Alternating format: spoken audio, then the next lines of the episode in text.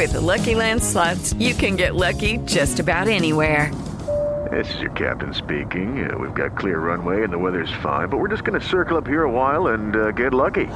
No, no, nothing like that. It's just these cash prizes add up quick. So I suggest you sit back, keep your tray table upright, and start getting lucky.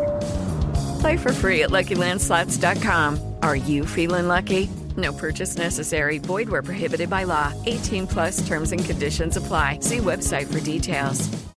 Hola, hoy es jueves 10 de agosto del 2023 y esta es información que sirve. Es una noticia digna de destacar.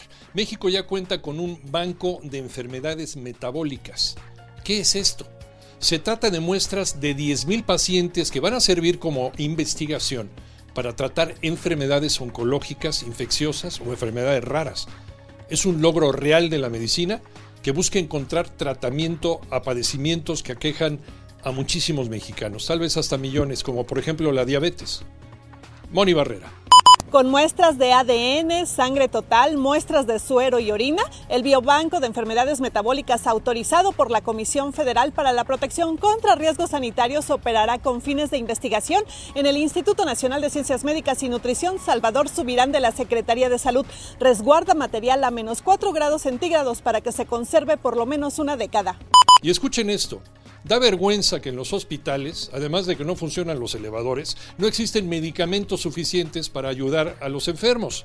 Y es que en el pasado se hacía trueque. ¿Qué le sobra a un hospital? ¿Qué le falta al otro? Y entre ellos más o menos se iban completando. Ahora ya ni eso. Pepe Toño Morales. Gracias, Iñaki. Efectivamente, se trata de un problema bastante serio.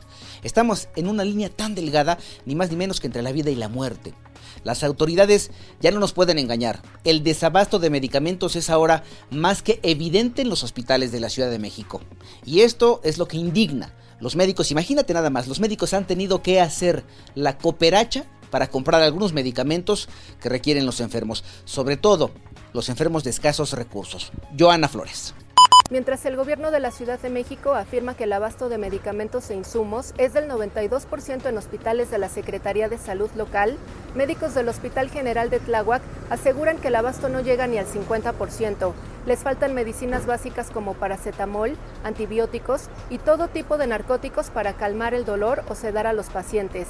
En ese hospital, el personal médico debe sacar de su bolsillo y hacer la cooperacha para comprar las medicinas de los pacientes, sobre todo de escasos recursos.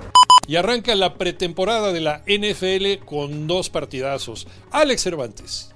Así es, Iñaki. Es tiempo de una nueva campaña en el fútbol americano de la NFL. Pero antes, habrá tres partidos de preparación por cada uno de los 32 equipos de la liga. La temporada dará inicio de manera oficial con la aparición de los campeones, los jefes de Kansas, quienes estarán recibiendo en el mes de septiembre la visita de los Leones de Detroit. Por cierto, el Super Bowl se jugará en Las Vegas, Nevada, el domingo 11 de febrero del 2024. Escúchanos de lunes a viernes de 6 a 10 de la mañana por 88.9 Noticias, información que sirve por tu estación favorita del Grupo Asir y en digital en todo el mundo a través de iHeartRadio. Que tengas un extraordinario jueves.